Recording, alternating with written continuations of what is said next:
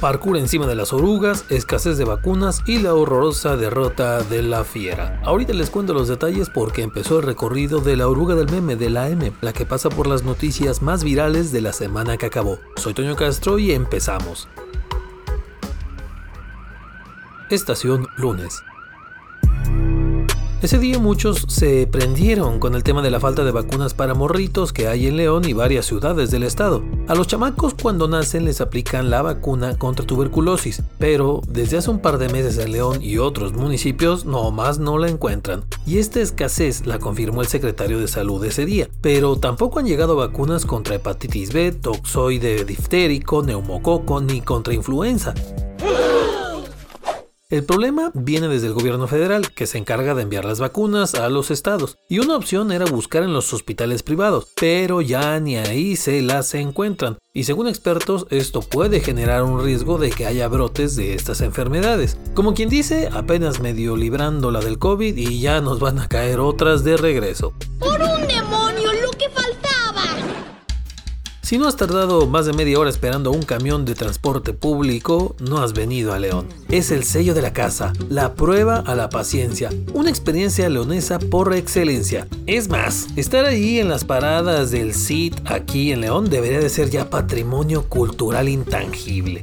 Ese día se movió bastante la nota sobre los retrasos del transporte público de León. La nota hablaba específicamente de la zona sur de la ciudad, la salida a Cueramaro, la UNAM y esos rumbos, pero la raza se soltó comentando que en otras zonas de la ciudad el problema es el mismo, camiones que se tardan y un montón, que si Valle de Señora, que si Arboledas, que si la Ruta 7, que si la 2, bueno, la neta sí son varias las que tienen estas quejas, no por nada cada que se toca el tema hay bastante molestia Estación martes. Y mientras unos esperan los benditos camiones y orugas para irse dentro de ellos, otros más aventados los esperan para caerles encima. Y es literal, ¿eh? Se les avientan desde puentes para caer en sus techos. ¡Cielos, qué macizo! O al menos así le hizo un vato de estos que hacen parkour que no se conformó con andar echando brincos, maromas y corretizas entre paredes, edificios o bancas de los parques. Na, na, na, na, na. Para verse pro, este cuate se esperó en el puente del Parque Hidalgo y desde ahí se echó el brinco encima de la oruga que estaba parada en el semáforo que está justo ahí. Luego se baja de otro brinco y se pela corriendo de un poli que lo alcanzó a ver. Oye, Parker, estás demente. Las imágenes por ahí se anduvieron moviendo más o menos en redes, pero le llegaron a los empresarios transportistas y pegaron el grito en el cielo, porque en ese video el vato este salió ileso, pero en una de esas algo podía salir mal y hasta pudo terminar abajo de las ruedas. Entonces los señores estos que tienen la concesión del transporte público le pidieron a la banda que no anden haciendo estas barbaridades, porque si algo sale mal, la van a ver pelada porque pues no es como que la forma más habitual de usar el camión. ¿Verdad? No, no hagas esto. Esto es muy pegriloso. ¡Muy pegriloso! Estación miércoles. La semana pasada les contamos del manchado del velador que macheteó a un perro y lo mató. Y dijimos que a ver qué onda con esta sanción y demás, pero ese miércoles hubo mucho comentario cuando se publicó sobre la multa más alta que se ha aplicado a una persona por maltrato animal. No más 21 mil pesotes de multa, ¿eh? Eso tuvo que doler. La multita esta se la aplicaron a un vecino de las Trojes que tenía nomás 12 perritos en su casa. El problema es cómo los tenía.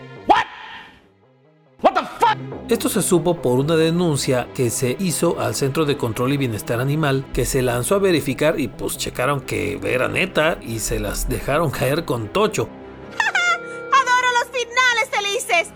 Ni cómo negar que es chido que le den su castigo a estos manchados que tienen hacia los lomitos, en malas condiciones, pero que no sean nada más de a veces, ¿eh? A unos sí o a otros no. Que se vea que se apliquen a todos. En una de esas el velador este manchado ya vio esta nota, así que agárrate, padrino. En ese momento, Cell sintió el verdadero terror. Estación jueves. Cuando meten a un criminal al bote, pero luego no sabes nada de ellos porque están totalmente incomunicados. ¿Qué pedo, qué pedo? Real. Pasó en Ocampo, Guanajuato. Ahí hay un Centro Federal de Reinserción Social, o sea, un ceferezo. Una cárcel pues para puro peligroso. Y ese jueves se movió bastante la nota sobre la denuncia de los familiares de estos presos que tienen ahí. Y pasa que no se habían podido comunicar con ellos desde cuatro días antes, ni por teléfono y menos visitas. Es un misterio. Además, habían visto ambulancias entrar, entonces temían que había pasado algo muy malo adentro, algo así como un motín o algún intento de fuga. Pero, además de que estaban aislados, les cortaban la luz para que no se grabara lo que pasaba adentro. Encuentro esto misterioso. Muy misterioso. En ese penal hay gente de varios estados del país y denunciaron el asunto sus familiares, pero no hubo mucha respuesta entonces. Que Dios se apiade de nosotros. Estación Viernes. Llegaron, llegaron, llegaron los abarrates, digo, los abarrotes, al nuevo mercado en la Jacinto López. No se les fue el dedazo de los compas de redes, ¿eh? Sí los vimos, raza. También vimos que llamó la atención de este nuevo mercado. Bueno, más bien renovaron.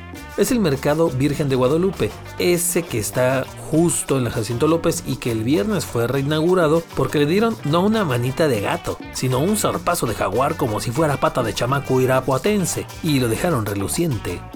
No entiendo. Yo sí. Es que sí entendí la referencia. Ya tiene 10 años que opera este mercado, pero le dieron su renovada para dejarlo chido chido, según dijeron, eso es para que la gente de la zona tenga aún más confianza de comprar ahí. Pero bueno, bueno, tampoco es como que les quede muy cerca un supermercado de estos gringos o chilangos, ¿eh? Pero está bien, hay mercado renovado y tendremos que ir a probar las garnachas a ver si están igual de sabrosas o a ver si no me andan separando de los más güerejos que lleguen, como si fuera el Sonora Grill. ¿Es porque soy negro? Y bueno, cala admitirlo, pero no hay semana en la que no hablemos de algún episodio violento en la oruga. Pero pues, ¿qué le hacemos? Fue otra masacre, ahora en Celaya, en la comunidad de San José el Nuevo. Poquito antes de las 10 de la noche llegó un comando armado y disparó contra todos los que estaban en un bar. Ocho murieron ahí y cinco más quedaron lesionados y los llevaron a un hospital. Después se reveló que el lugar no tenía permisos para operar como bar, pero además en esa misma zona donde pasó esto fue donde habían encontrado calcinados a los integrantes del grupo musical Los Chuparrecio, los que eran originarios de la comunidad de Juan Martín. Grandeza de México, ¿eh?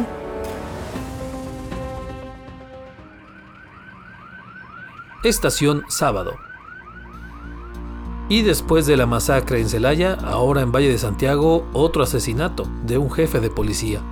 Víctor Manuel González, subdirector operativo de la Comisaría de Seguridad Pública de Valle, estaba en una senaduría en la colonia 20 de noviembre, en ese municipio, ahí en la cabecera municipal, cuando llegó una camioneta guinda. De ella bajaron dos sujetos y le dispararon para luego huir. Otro elemento más de los cuerpos de seguridad que es asesinado en Guanajuato. Y no es cualquier cosa, ¿eh? Porque es de los estados donde hay más asesinatos de agentes de policía. Ojo ahí. Banda, no sabemos a qué hora, pero nos cambiaron al Club León por los Bravos. Los Rayados de Monterrey le pusieron un baile a la fiera que, bueno, parecía que la pusieron a bailar el taconazo del piporro con un marcador de 5 a 1. ¡Ay, no me duele! ¡Me quema! ¡Me lastima! Una cosa triste, pero el Rodo Cota, San Cota, salió a dar la cara en las redes y dijo que un resultado no definía a la fiera. Ni pedo, se nos ponchó la paivaneta ese día, pero lo vamos a reparar y no nos bajamos. Estación Domingo. Ya tenía rato que no salía alguna de un accidente en el malecón y llegó una, pero por suerte solo hubo heridos también. Ahora fue una motocicleta que manejaba una mujer y de copiloto traía a un men. No dijeron muy bien cómo fue el accidente, pero apenas en los primeros minutos del domingo, por lo que sea, se le salió de control la moto y piso. La moto terminó embarrada en el muro de contención del malecón y la pareja pues se llevó su muy buena raspada, pero están vivos. Acuérdense que en el malecón pues es eso, nada más es una calle, no es la pista de carreras. Oye, tranquilo, viejo. Y a la moto, acuérdense también, se le pierde el miedo, más no el respeto. Serénense. Ya le han salido varias gachas al IMSS de esas clasicasas historias de horror donde la cajetean gacho. Pero venga, no siempre van a hacer mal todo. Perdón, carnal, es la costumbre, discúlpame. Ese día se movió bastante la nota sobre los trillizos que nacieron en la clínica 48 del IMSS aquí en León, ahí atrásito de la T1. El gran problema fue que nacieron prematuros, o sea, antes de sus nueve meses de gestación, y eso les provocó problemas de respiración, entre otros, y pues tuvieron que internarlos por poco más de un mes. Pero ya, por fin están bien, ese día salió la historia y la familia, bueno, se duplicó de un trancazo porque eran tres y ahora ya les llegaron otros tres, pero al menos ya están tranquilos porque Mía, Francisco e Ivana ya están bien ahora sí. Va, va, va, va, va. Ahora sí te rifaste chido. Es que no me tienes paciencia. Aquí le paramos a la ruta de esta semana de la oruga del meme. Los esperamos para la siguiente. Acuérdense que también pasa por Spotify, Google Podcast, Apple Podcast y sí, allá estamos en TikTok. Ahí la vemos.